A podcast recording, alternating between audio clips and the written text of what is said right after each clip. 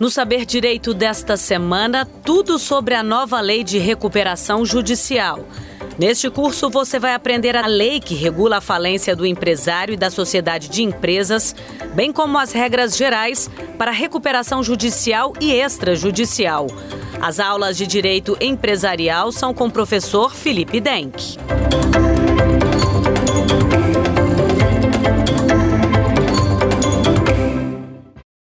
Olá pessoal, dando continuidade ao programa Saber Direito dessa semana, nossa segunda aula sobre direito empresarial, mais especificamente recuperação de empresas, recuperação judicial.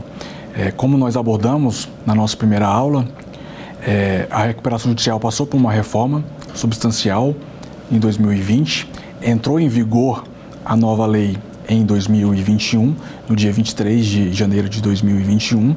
O período de vacatio legis foi um período curto, de apenas 30 dias.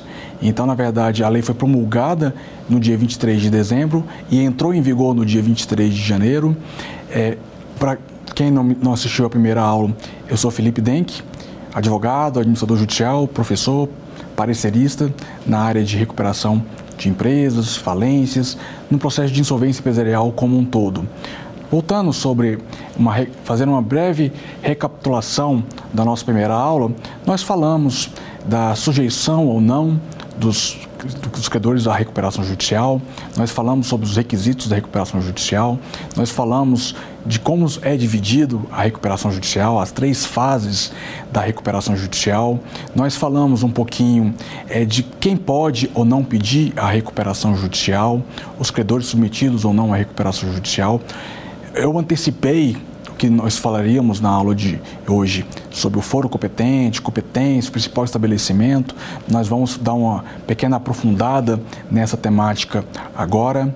E voltando a falar um pouquinho de algumas considerações é, da reforma da lei, é, ao longo de 2021, nós, 2020, nós tivemos a tramitação da Lei 14458, ainda no, no, no, Senado, depois foi promulgada e sancionada pelo presidente da República sob o número 14.112 e tem sido chamado de a nova Lei de Recuperação Judicial. A nossa Lei 11.101, que é a lei que rege a recuperação judicial e extrajudicial e a falência, ela é de 2005. Nós estamos, já estamos falando de uma lei com mais de 15 anos de existência e a Lei 14.112 reformou substancialmente a Lei 11.101. Foi a principal reforma que nós tivemos ao longo desses 15 anos. Então, de uma maneira didática, ela tem sido chamada de a nova Lei de Recuperação Judicial e Falência. E, na verdade, não se trata da nova lei. Né? A, a, lei anterior não foi revogada, apenas houve uma alteração substancial. Como eu falei inicialmente, ela foi sancionada e promulgada no dia 23 de dezembro, em razão da urgência da entrada em vigor dessa lei em função da grave crise econômica que nós estamos vivendo. Houve uma reforma, houve um vacatio legis muito curto, de apenas 30 dias, ou seja, desde o dia 23 de janeiro a lei já se aplica né? E, e, uma novidade que foi trazida diferente da Lei 11.101, que quando entrou em vigor, ela revogou o Decreto-Lei 7661 de 45, era a nossa lei de falências e concordata. A Lei 14.112, ela já se aplica a processos inclusives anteriores à Lei 11.101. Então, a processos que tramitam né, antes do, da, de 2005 também é, está sob a égide da 14.112.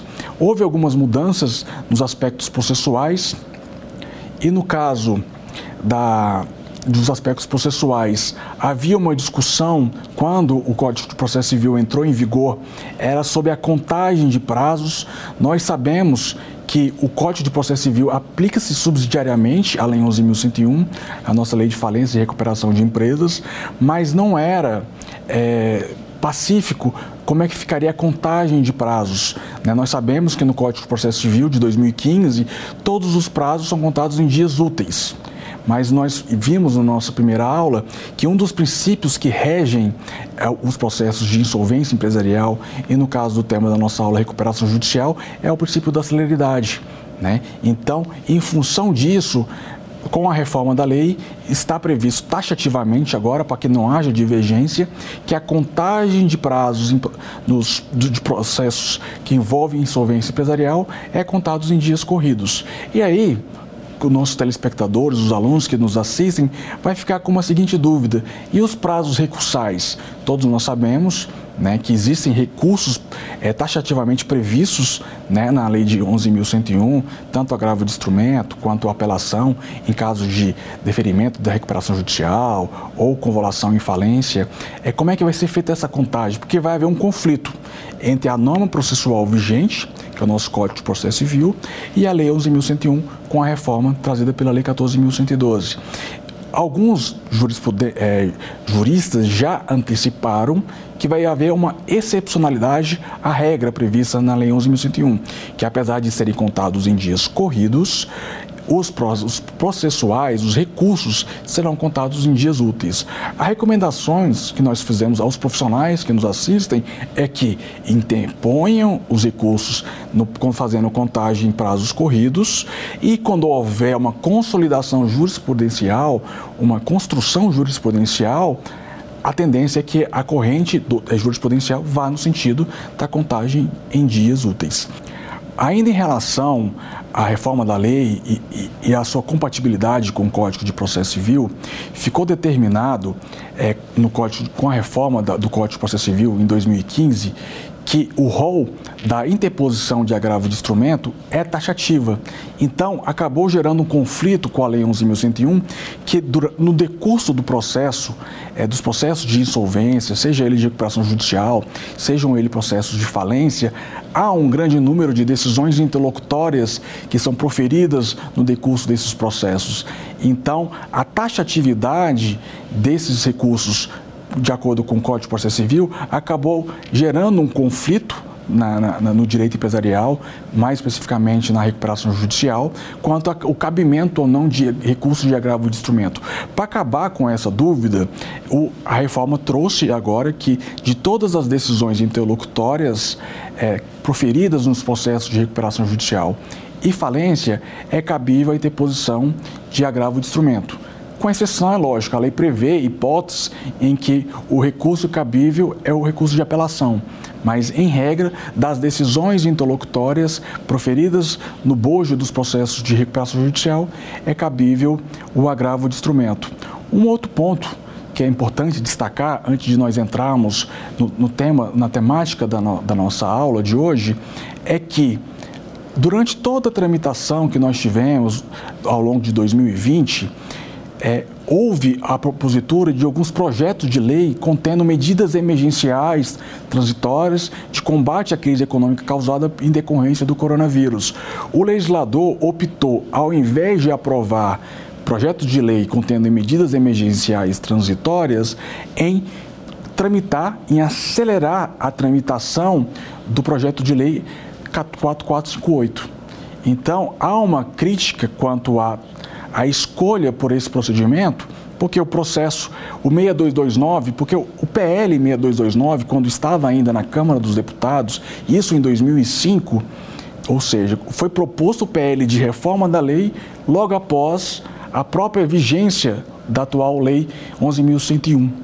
E aí foram vários anos de discussões, vários, é, vários projetos de leis foram apensados ao PL 4, ao 6229, entre eles o PL, o PL é, 7741, e acabou acontecendo que o, o legislador, ao invés de fazer essa reforma, de aprovação de uma maneira mais cautelosa, de uma maneira mais atenta, ao, optou por acelerar a tramitação desse projeto de lei. O que aconteceu, e aí existem correntes favoráveis à reforma, trouxe dispositivos que reformaram de uma maneira positiva a nossa Lei 11.101, como, por exemplo, a possibilidade do financiamento do devedor em recuperação judicial, que vai ser tema das nossas próximas aulas. O artigo 69 é, prevê a possibilidade desse financiamento. Todos nós sabemos que a empresa que passa por dificuldade financeira, um dos maiores problemas é ter dinheiro em caixa para honrar com seus compromissos de curto, médio e longo prazo.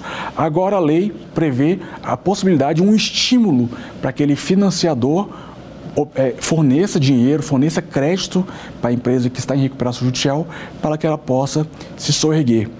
Dentro desses requisitos que é previsto no, na, no, no, do financiamento do devedor em recuperação judicial, que é assim que é denominado na Lei 11.101, há a possibilidade de garantir, utilizar bens em garantia que já foram dados em outras operações.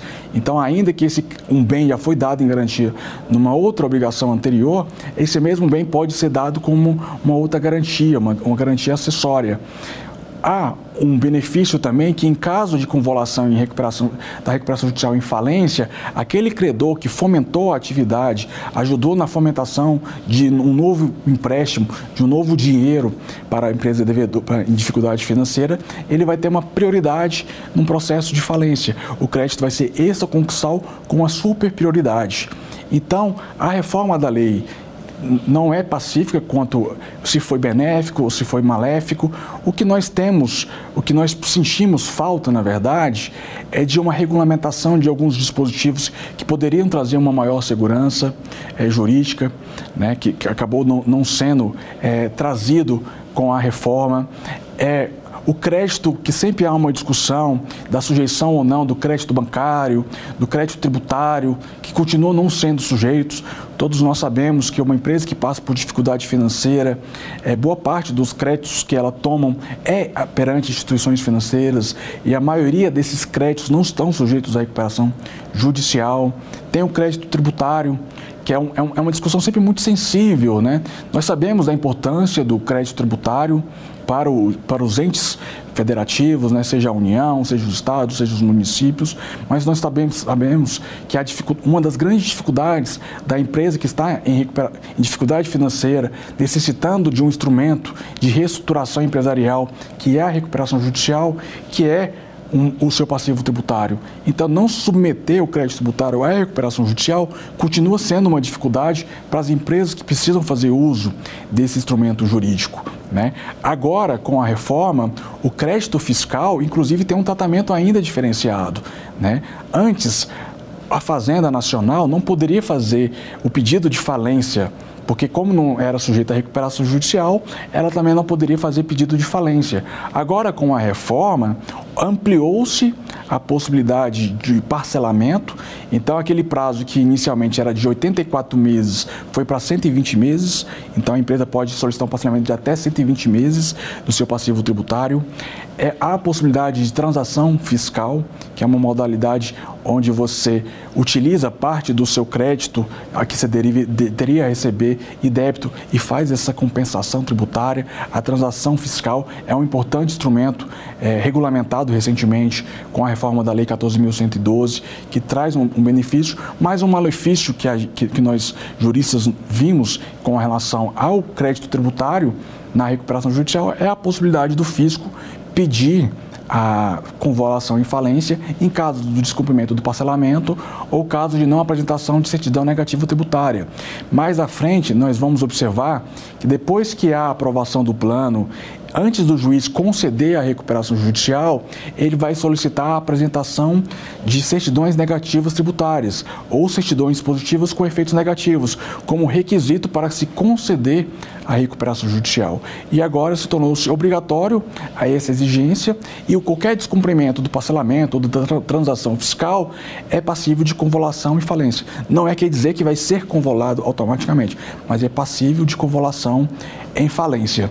Agora, voltando para o tema propriamente dito da nossa aula, vamos fazer uma pequena recapitulação da competência. Né? A lei 11.101, em seu artigo 3 fala que o foro competente é do principal estabelecimento da empresa nós sabemos que existem, é muito comum empresas que não têm só uma unidade, né? às vezes tem várias unidades espalhadas pelo Brasil, ou mais de uma unidade. E aí, como é que ficaria a eleição de foro, a competência para se é, julgar e processar processos de recuperação judicial? A jurisprudência, a lei não trouxe, é claramente, não houve a mudança apesar da reforma, não trouxe mudança nesse dispositivo. É um dispositivo que poderia ter sido já mudado, mas como há um, um, um, um entendimento pacífico dos tribunais quanto o foro competente, é onde se concentram os principais negócios da empresa, não necessariamente na sede, ou não necessariamente no local onde se, é, se situa o principal parque fabril ou o principal estabelecimento da empresa, mas sim o, o principal local das do, tomada de decisões, as principais decisões do processo é o foro competente para a recuperação judicial. E, como eu, eu falei na, na nossa primeira aula, na, nós, temos, nós sabemos que alguns tribunais de justiça, inclusive já foi recomendação do Conselho Nacional de Justiça, que se criem e se estimule a criação de varas especializadas em recuperação judicial. Existem alguns estados, como é o caso de São Paulo, é, Mato Grosso, é, Rio de Janeiro, onde já, nós já temos é, varas especializadas em recuperação judicial. Há alguns locais, já, nós já estamos falando em várias regionais. O, o, a, a, recomendação do CNJ fala em que os, os tribunais devem adotar em alguns locais várias regionalizadas com uma distância de 200 quilômetros.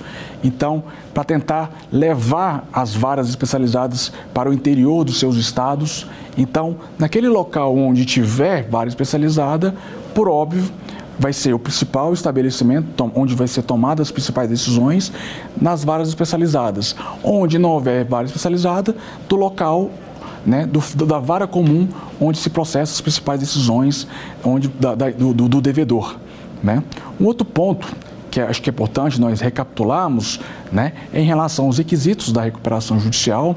Né? Nós falamos inicialmente que a empresa, o devedor, né, o empresário, a sociedade empresária, para fazer uso da recuperação judicial, ele tem que comprovar a sua atividade por mais de dois anos. E por que, que tem que comprovar essa atividade por mais de dois anos? Né? Nós sabemos que a taxa de mortalidade das empresas no Brasil é muito alta, em especial as micro e pequenas empresas. Nós temos dados de que uma grande maioria das empresas elas encerram suas atividades em menos de dois anos. Então, o legislador, para que desse um instrumento de reestruturação empresarial, exigiu como requisito para se fazer uso da recuperação judicial o exercício de atividade por mais de dois anos. Um outro requisito que nós falamos na primeira aula e nós estamos recapitulando é o não ter pedido recuperação judicial há mais de cinco anos. Então, caso aquele devedor tenha feito uso da recuperação judicial num prazo menor do que cinco anos, ele não vai poder fazer uso da recuperação judicial enquanto não transcorrer esse prazo de cinco anos. Houve uma alteração quanto ao pedido do plano especial. Em relação ao plano especial, o prazo era de oito anos, agora reduziu também para cinco anos. Então, a, empresa não pode ter feito, o devedor não pode ter feito uso nem da recuperação ordinária e nem da recuperação para, pelo plano especial e, por fim, não ter cometido nenhum crime falimentar. Então, esses são os requisitos da recuperação é, judicial.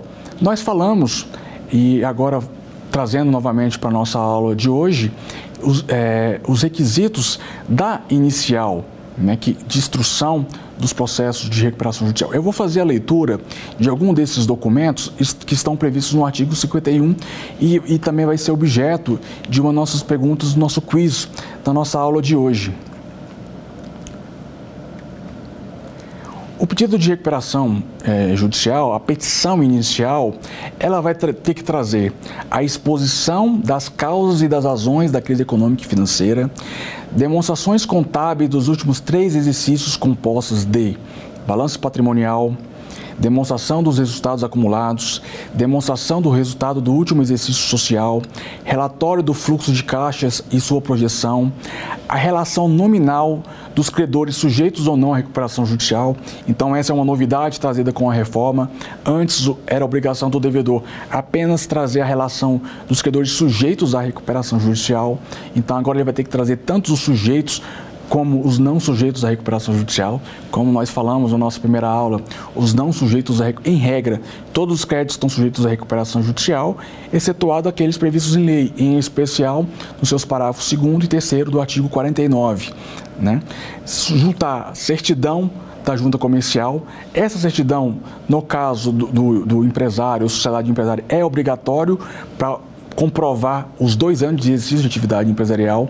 No caso do produtor rural, como nós falamos na nossa primeira aula, ele basta ele solicitar o registro antes de pedir a recuperação judicial, é uma exceção ao requisito temporal né? Então, o produtor rural é o único que pode juntar a certidão da junta comercial com menos de dois anos, porque ele pode comprovar o exercício da atividade por mais de dois anos com documentos fiscais contábeis, documentos, livros caixas digitais, que são documentos contábeis do produtor rural, a juntada de relações dos bens particulares dos sócios, status das contas bancárias e aplicações, certidões de cartórios e protestos, descrição do grupo societário, e aí nós vamos entrar no, no nosso tema também hoje, falando sobre é, consórcio ativo, né, consolidação processual, consolidação substancial e relação de bens e direitos integrantes do ativo não circulante.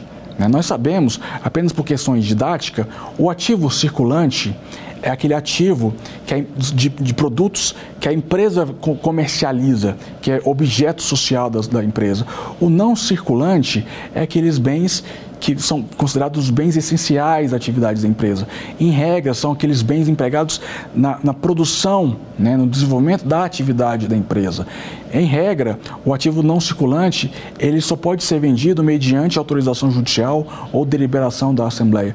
Então, agora, para facilitar o entendimento dos credores quanto o que, que é ativo circulante e não circulante, até para que eventual momento seja necessário alegar bem essencial a atividade da recuperação judicial ou não essencial a atividade de recuperação judicial, ou se depende de autorização judicial para venda ou não daquele bem, o, o credor vai ter que juntar a relação desses bens na recuperação judicial.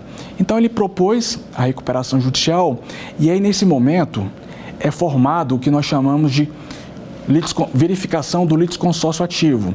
É comum é, pedidos de recuperação judicial por mais de uma parte, por mais de um autor. Antes da reforma da lei, a jurisprudência separou e diferenciou o litisconsórcio ativo, né, que é a pluralidade de autores no, na propositora de um processo. Nós tínhamos a consolidação processual e a consolidação substancial. Na consolidação processual, o que, que seria essa consolidação processual? é, empresas que integram um grupo, são devedores que integram um grupo, não necessariamente um grupo econômico. Há uma separação de patrimônio, há uma separação de obrigações, mas por uma questão de economia processual, todas essas empresas podem através de um único processo, pedir a recuperação judicial. Quais que são as particularidades? E aí nós vamos separar as distinções da consolidação processual da consolidação substancial. Na consolidação processual, pede-se um único pedido, apresenta-se um único plano, mas o plano vai ter que apresentar meios de recuperação judicial para cada uma das empresas que integram aquele litisconsórcio ativo. E no caso da Assembleia Geral de Credores, sendo convocada uma Assembleia Geral de Credores, ainda que seja realizada uma única Assembleia, ela vai ter que ser dividida para que seja deliberado os meios de recuperação judicial para cada uma delas. Então, a consolidação processual é um litisconsórcio ativo, onde empresas que integram um grupo, devedores que integram um grupo, fazem um único pedido de recuperação judicial, mas vai ser apresentado né, meios independentes e será aprovado, ser feito deliberações independentes. Ou seja, numa Assembleia Geral de Credores, eh, seja rejeitado o plano em relação a uma empresa do, do grupo, não necessariamente vai é, convolar a falência dos demais. Nós sabemos que a penalidade pela rejeição do plano de recuperação judicial é a convolução em falência. Então, a convolução de falência para uma empresa ou duas empresas da, que entregam aquele litisconsórcio ativo, não necessariamente vai convolar em falência os demais. Então, pode acontecer, vamos citar hipoteticamente um caso onde tem três empresas, de uma empresa ter a aprovação do plano e ser concedida a recuperação judicial e outras duas rejeitadas ou aleatoriamente, apenas um exemplo hipotético. Então, dentro da consolidação processual, é assim que funciona. Já no caso da consolidação substancial, é aquele caso que há um litisconsórcio ativo, mas já existe uma confusão entre administradores, há uma confusão patrimonial, não é possível distinguir, é, há garantias cruzadas entre as operações. Então, para facilitar o, o processo, facilitar o entendimento, se faz um único pedido de recuperação judicial, a apresentação de um único plano de recuperação judicial e com a apresentação desse plano de recuperação judicial, a concessão, a aprovação desse plano concede a recuperação para todos e a rejeição convola-se em falência para todos. Então, a principal diferença dessa da consolidação processual e a substancial é a, é a é a interligação daquelas empresas que integram um grupo. No caso da consolidação substancial, é um grupo econômico e a separação dos atos. Então, no caso da processual, há uma separação de todos os atos, apesar de ser feito de uma maneira única, mas separação de todos os atos. No caso da substancial, há uma ligação de todos esses atos. Agora, superada a questão da consolidação processual e substancial, nós vamos retomar um pouquinho sobre a decisão que defere o processamento da recuperação judicial. Como eu falei, na decisão que defere o processamento da recuperação judicial, nomeia-se o administrador judicial. O administrador judicial, ele é o fiscal do processo de recuperação judicial, é o braço direito do juiz na condução do processo de recuperação judicial. O juiz determina a suspensão da certidão, de apresentação de certidões negativas por parte da devedora. O juiz fixa em muitos casos, a remuneração do administrador judicial também nesse, nesse mesmo ato. O juiz vai determinar a suspensão das ações e execuções em face do devedor. Quando nós entramos com recuperação judicial, é nós profissionais que operam em processos de insolvência empresarial, quando nós conversamos com o empresário que já passou com, por um processo de recuperação judicial, ele fala que uma das coisas, das questões mais importantes da lei, um dos benefícios mais importantes da Lei 11.101 é esse prazo de stay, que a gente chama de stay period pela, pela doutrina. O stay period, para que a gente tenha de uma maneira muito didática, qual que é o intuito desse stay period, desse prazo de blindagem? É um prazo de 180 dias, prorrogável por mais 180 dias, excepcionalmente. No caso de apresentação de plano alternativo pelos credores, que vai ser objeto das nossas próximas aulas, há a possibilidade de prorrogação desse prazo por uma única vez. Então, é, além do, da prorrogação prevista no artigo 6 há uma excepcionalidade no caso de apresentação de plano alternativo por parte dos credores, mas o objetivo do stay period é criar um ambiente menos opressor, menos agressivo, né? um ambiente mais favorável para que o credor possa sentar com seus credores e renegociar né, elaborar o plano de acordo com um, um, projeto construído entre as partes. Então, dentro desse período de suspensão, é o período em que o devedor vai entrar em contato com todos os seus credores, vai propor uma condição de pagamento, para que ele, na Assembleia Geral de Credores, ele obtenha a aprovação desse plano de recuperação judicial. A lei trouxe agora, e, e foi uma maneira, que na, na minha opinião, muito positiva essa, essa essa alteração, trazer essa norma para a nossa legislação, que é a possibilidade de uma negociação antecedente. Então, os efeitos do stay period, que é esse período de blindagem, ele pode ser antecipado de uma maneira através de uma tutela de urgência.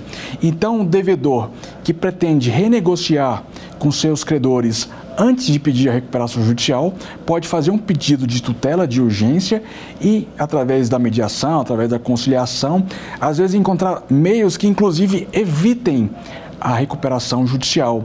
Outra foi uma outra alteração trazida, foi uma outra recepção trazida com a reforma através da Lei 14.112, que foi a, a conciliação e a mediação. A conciliação e a mediação são métodos adequados de solução de conflitos, são métodos alternativos de solução de conflitos. Ele vem sendo estimulado em todo o Código de Processo Civil e no processo de recuperação judicial, nos processos de solvência, não poderia ser diferente. Agora, o legislador, nos seus, nos seus artigos 20A e seguintes prevê a possibilidade de conciliação e mediação, seja ela antecedente ou seja ela incidental. No caso da antecedente, o, o devedor poderá fazer o pedido de tutela de urgência, ele vai ter 60 dias para renegociar a sua dívida com seus credores e caso após o término desses 60 dias, ele tenha a opção de entrar com um processo de recuperação judicial ou ele tem a possibilidade de entrar com uma recuperação extrajudicial. Então, aquele prazo de 180 dias, que em regra só era concedido após o deferimento do processamento da recuperação judicial, agora pode ser concedido de uma maneira antecedente através de uma tutela de urgência. A mediação, e abrindo um parênteses para falar sobre um pouco da conciliação e mediação, é, no processo de recuperação judicial é um processo que há uma negociação muito grande. Como eu falei na nossa primeira aula, envolve uma pluralidade de, de pessoas, né, uma pluralidade de credores, uma pluralidade de agentes envolvidos. Então, a conciliação e a mediação pode ser um instrumento eficaz para auxiliar, reduzir a assimetria, o distanciamento entre o credor e o devedor, possibilitando a construção de um plano de recuperação judicial mais equilibrado, uma construção mais justa, possibilitando assim aumentando a possibilidade da aprovação desse plano de recuperação judicial. Quando a gente fala em mediação e recuperação judicial, ele pode ser aplicado em qualquer situação no processo de recuperação judicial, excepcionando a alteração da natureza do crédito, a classificação é, do crédito, mas nós, doutrinadores, nós, juristas, professores da área, já visualizamos a mediação para tratar de habilitações de crédito, então na fase de verificação de créditos, ela vai ser um importante instrumento para ajudar na, na negociação desse, nesse, desse, dos requisitos que vão ser utilizados, na, numa mediação antecedente à Assembleia Geral de Credores. Nas próximas aulas nós vamos falar um pouco mais detalhadamente dessa Assembleia Geral de Credores, qual que é o papel dessa Assembleia Geral de Credores, qual que é a importância da, da Assembleia Geral de Credores e, através da mediação antecedente à Assembleia Geral de Credores, ela vai ajudar para que na Assembleia Geral de Credores tenha um ambiente mais agradável, um ambiente mais harmônico.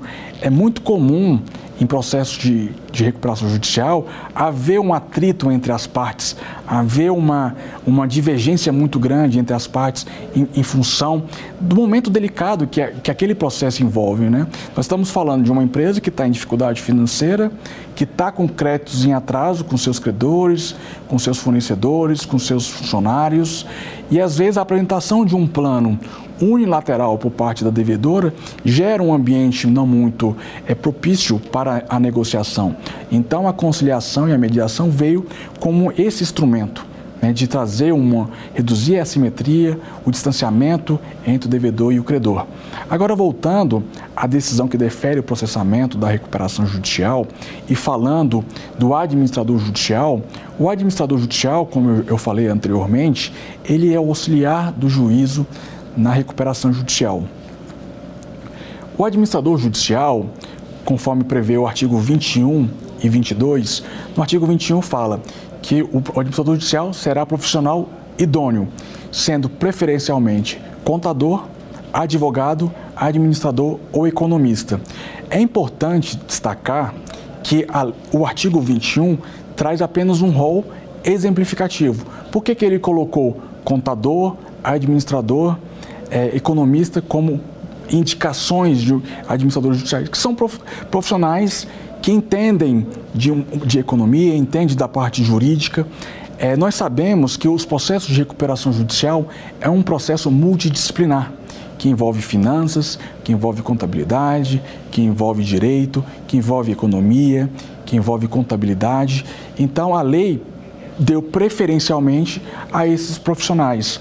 O artigo 22, ele estabelece é, quais são as funções e atribuições do administrador judicial. É importante destacar, antes de falar das funções e atribuições do administrador judicial, que a lei estabelece que também é possível pessoa jurídica ser administradora judicial. Mas no caso da pessoa jurídica, ela vai indicar uma pessoa física que vai ser a responsável pela condução do processo. Então é possível pessoa jurídica ser também administrador judicial. Agora falando das atribuições do administrador judicial, a Lei 11.101 ela divide, quando você pega a Lei 11.101 e faz a leitura dela, você vai, o leitor, o nosso aluno, o nosso telespectador, vai observar que ela é dividida em basicamente três partes ou quatro partes. Mas da recuperação em falência são duas partes. Há dispositivos comuns à recuperação judicial e à falência, há dispositivos comuns. É, há dispositivos que, que se aplicam único e exclusivamente para a recuperação judicial e há dispositivos que se aplicam a processo de falência. E no caso das funções do administrador judicial não é diferente.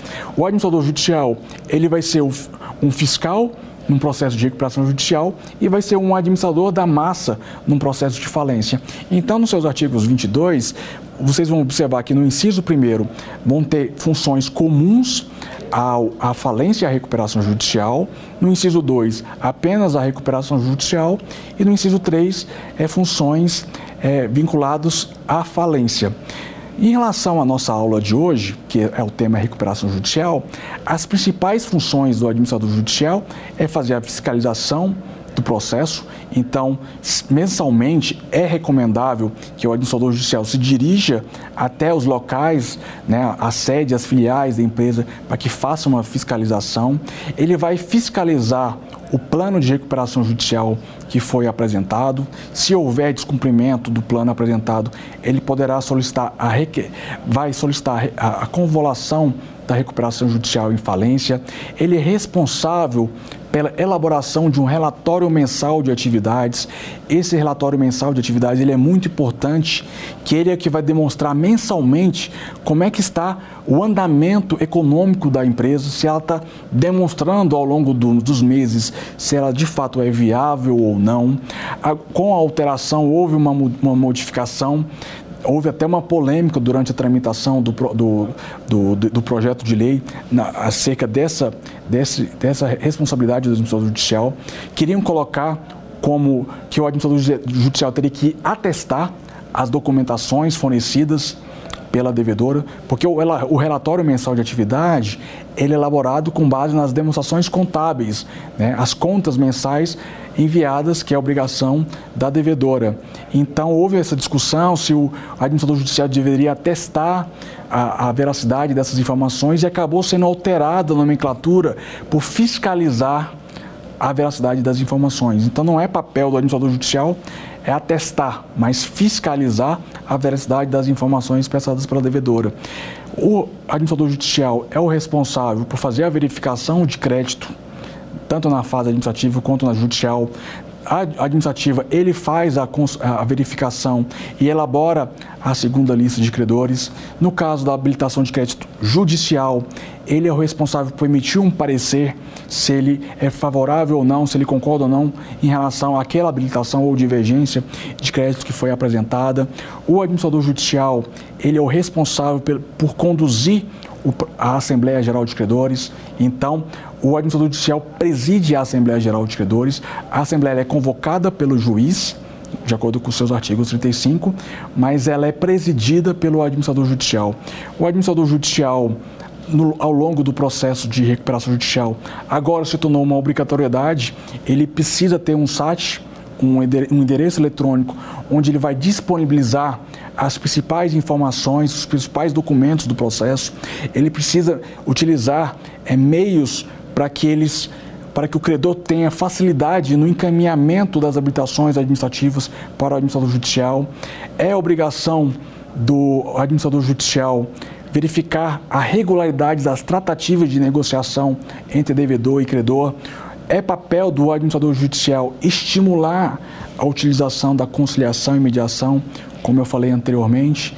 Então, o que nós observamos, é, nossos telespectadores, nossos alunos que nos assistem, o administrador judicial sempre teve um papel fundamental nos processos de recuperação judicial. Com a reforma, aumentou ainda mais as suas atribuições, aumentou ainda mais as suas responsabilidades. Nós sabemos que o administrador responde é, penalmente no exercício das suas atribuições, civilmente penalmente no exercício das suas atribuições, e com a reforma trazida pela lei, essas atribuições tornou-se ainda mais importante. Então, o papel do administrador judicial, que já era um papel é, fundamental, se tornou ainda mais importante no processo. Né? O Manuel Justino Bezerra, por exemplo, que é um, um jurista, um desembargador aposentado do Tribunal de Justiça de São Paulo, um autor que eu tenho grande admiração e na última aula eu vou fazer indicação do livro dele como referência bibliográfica para o estudo de vocês. Ele fala que o sucesso ou insucesso da recuperação judicial e da falência está ligado diretamente à competência e qualificação do administrador judicial. Então, o que se viu com a reforma da lei, como eu falei na nossa apresentação inicial, na minha apresentação inicial, eu sou administrador judicial, né? Então, buscou-se, agora através da legislação, uma, exigir uma maior qualificação e preparo desse administrador judicial. Né? Não, não, não cabe, não há mais espaço para um administrador judicial amador, de um, um administrador judicial que é um advogado generalista, que é um contador que não tem conhecimento do processo de recuperação, de um economista que não tem o um conhecimento, mas um profissional qualificado. Então, o administrador judicial, na doutrina, ele, ele, é chamado como um dos órgãos da recuperação judicial, assim como o comitê de credores. O comitê de credores, ele é um órgão é, facultativo da, da Lei 11.101. Ele é formado por é, representantes de cada uma das classes previstas na recuperação judicial. Como eu falei para os senhores na nossa primeira aula, a recuperação judicial é dividida na classe 1, trabalhista, classe 2, é, garantia real, classe 3, quirografária e classe 4, ME e EPP. E o Comitê de Credores tem um papel fiscalizatório no processo de recuperação judicial. O Fábio Ulloa, ele fala em seu livro Comentários à Lei de Falência que é recomendável o comitê, a, a, criação e instauração do comitê de credores apenas em recuperações judiciais mais relevantes, de, uma maior, de, um, de um porte maior, porque ela, ela é, é um órgão que não há necessidade de ser utilizado em, em recuperações de menor envergadura. O papel, além do papel fiscalizatório da, da, do Comitê Geral de Credores, é verificar o andamento do, do, do, processo, é, é emitir pareceres quando lhe é chamado.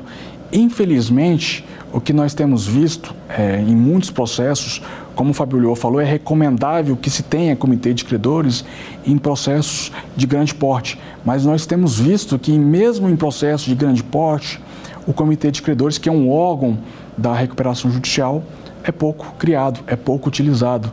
O, o, credor, muitas vezes, com exceção dos grandes credores, os bancos, as instituições de crédito, né, grandes é, é, locadores, não estão muito preocupados com o, o andar do processo em geral do, da recuperação judicial. Na grande maioria das vezes, o advogado do credor ou o próprio credor está preocupado em saber qual é o valor do crédito que tem para receber e quanto que vai receber entendeu? E o comitê de credores tem, tem um papel muito importante, central nisso. Então, é, eu acho que é importante o credor, ou você que nos assiste, que quando for credor em um processo, ou for representante de um credor em um processo, fique atento à importância desse, desse, desse, desse órgão para um processo de recuperação judicial. O comitê de credores, é, de acordo com artigos é, 35, ele é previsto, ele é criado na Assembleia. Então, dentre as atribuições da Assembleia Geral de Credores está a criação ou não do Comitê de Credores. E o que nós vemos, naturalmente, é que não é utilizado. Há também um sujeito também que é pouco visto e ele é utilizado de uma maneira excepcional na recuperação judicial, que é o gestor judicial. Na recuperação judicial, diferentemente da falência, o empresário ele continua na condução, em regra, na condução das atividades empresariais da sua empresa, do, da devedora, diferentemente da falência, que quando há a decretação da falência, há a convolução da recuperação judicial e falência, imediatamente os sócios são é, afastados da, da, administração da empresa. Então, o gestor judicial ele aparece quando há o afastamento do devedor do, sócio da devedora da administração da empresa e é nomeado né, é escolhido um gestor judicial. Geralmente, o gestor judicial ele é nomeado em processo onde há uma omissão, quando o devedor deixou de prestar as informações obrigatórias, quando há uma dilapidação do patrimônio no curso do processo de recuperação judicial, uma tentativa de uma simulação de fraude, algum desvio de conduta por parte do administrador judicial. Então há o afastamento do, dos sócios, dos administradores da empresa, né, do, dos administradores da, do devedor e há a nomeação de um gestor judicial que também é escolhido numa Assembleia Geral de Credores. Então, na, na, na, dentro de um processo de recuperação judicial, nós temos como órgãos da recuperação judicial o próprio administrador judicial, nós temos o comitê de credores e nós temos o, gestor judicial. Agora, falando um pouco mais da Assembleia Geral de Credores, a Assembleia Geral de Credores é o órgão máximo da recuperação judicial a Assembleia Geral de Credores é o, é o, é o órgão que vai deliberar, dentre outras atribuições, se vai aprovar ou rejeitar o plano de recuperação judicial. A Assembleia Geral de Credores, é, de acordo com os seus artigos 53, ele prevê o seguinte, que a principal atribuição do, do, do, da Assembleia Geral de Credores é deliberar sobre a a aprovação ou rejeição ou modificação do plano de recuperação apresentado. Como a gente falou na primeira aula, após o deferimento do processamento da recuperação judicial, a empresa tem 60 dias para apresentar o plano de recuperação judicial. Caso haja alguma objeção, é necessário a convocação da Assembleia Geral de Credores. A Assembleia Geral de Credores é convocada por edital. No edital vai ser é, incluído a data, horário, local onde vai ser realizada a Assembleia Geral de Credores e a ordem do dia. A ordem do dia sempre é a deliberação em relação ao plano, modificação, alteração ou rejeição do plano, a constituição ou não do comitê de credores e qualquer matéria de interesses da, da dos credores. Então, a Assembleia Geral de Credores é, é o ato pelo qual os credores vão se reunir num ato solene para que delibere assuntos de interesses da recuperação judicial dos credores.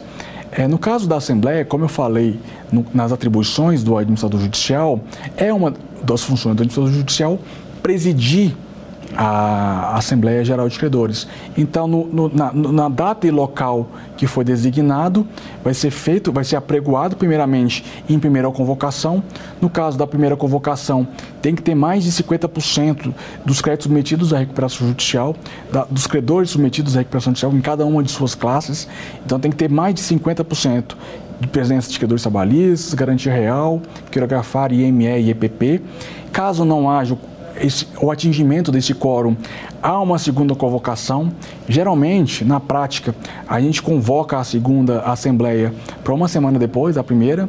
Aí a segunda assembleia instala-se independente do quórum.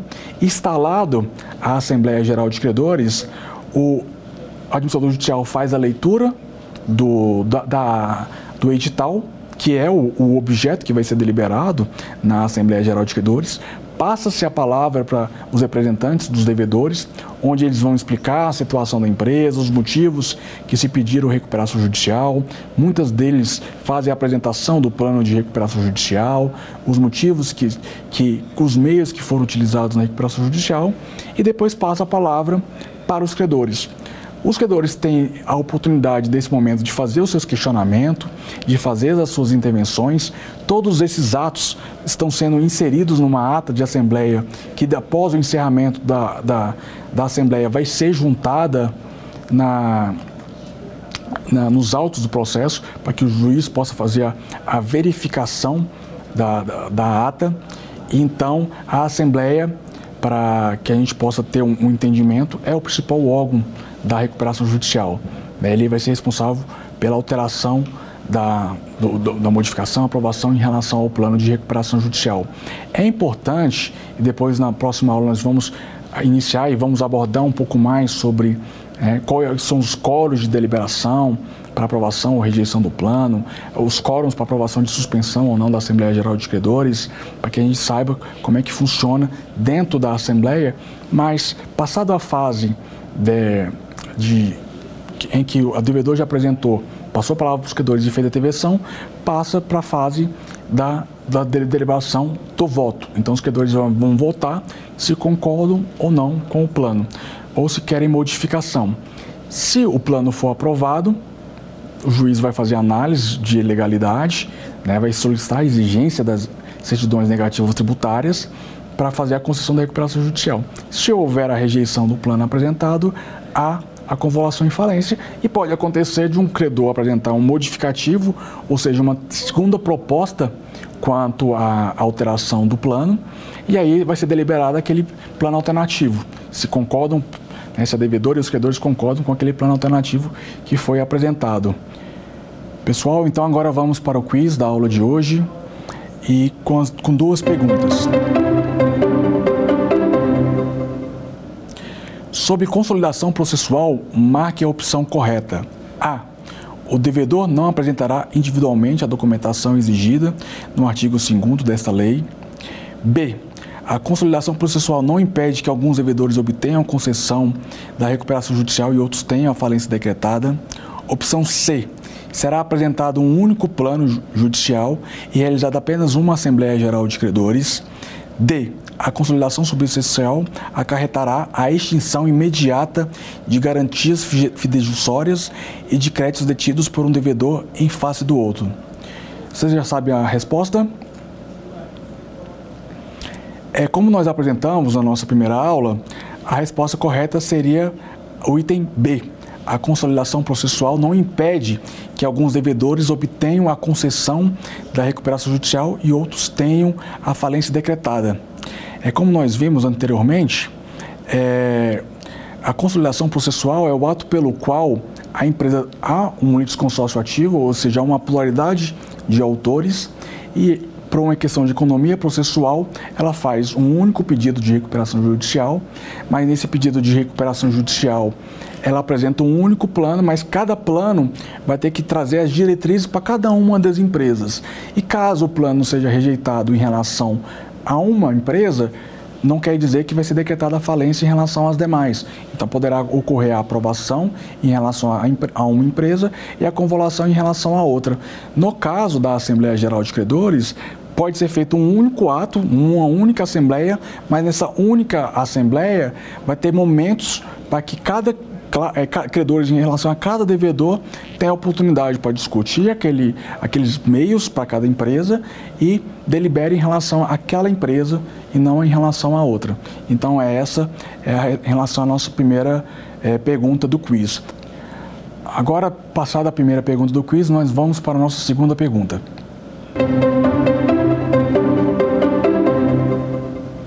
Não é requisito para pedir recuperação judicial. A exercer regularmente suas atividades há mais de dois anos. B. Não ter há mais de cinco anos obtido concessão de recuperação judicial. C. Não ter há mais a menos de oito anos obtido a concessão de recuperação extrajudicial. D. Não ser falido e, se foi, que sejam declaradas distintas por sentenças transitadas em julgado.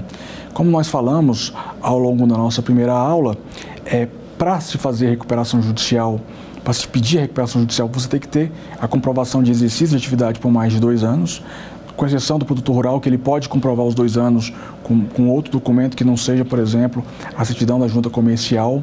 Ele não pode ter feito uso da recuperação judicial há mais de cinco anos e não pode ter cometido nenhum crime falimentar ou, se foi falido, ter sido declarado extintas as suas obrigações.